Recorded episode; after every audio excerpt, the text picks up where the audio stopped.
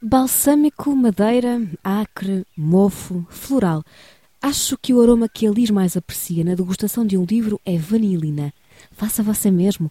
Agarre um livro e snife-o. Sente-o.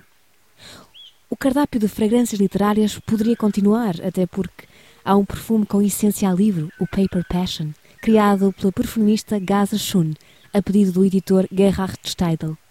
Banal para snifadores de páginas, portanto, que evocam invectivas a quem não souber que o aroma livresco se deve à linina ou lenina, uma substância que as árvores têm semelhante à baunilha.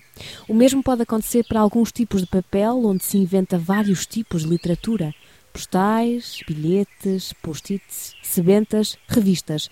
Não admira por isso que, quando o Lis folheou e snifou recentemente alguns números da Hey, revista cultural portuense dos anos 90 do século XX, editada por Jorge Rui Martins, lhe viesse à memória a infância.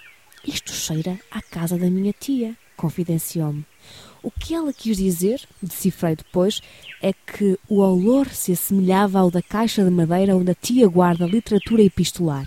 As cartas, os telegramas e os aerogramas. Foi Fernando Pessoa quem os inventou.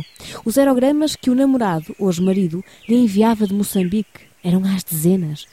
Nessa altura, a história vinha toda misturada, porque os aerogramas não estavam numerados. Mil e cem cartas apaixonadas, contou as Lis, que falam de emboscadas no meio do amor, de turras no meio de minas, tanques, explosões e mortes.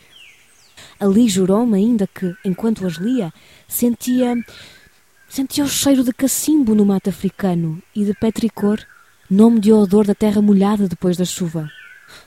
Como, como pode ela sentir o olor de um lugar onde nunca esteve?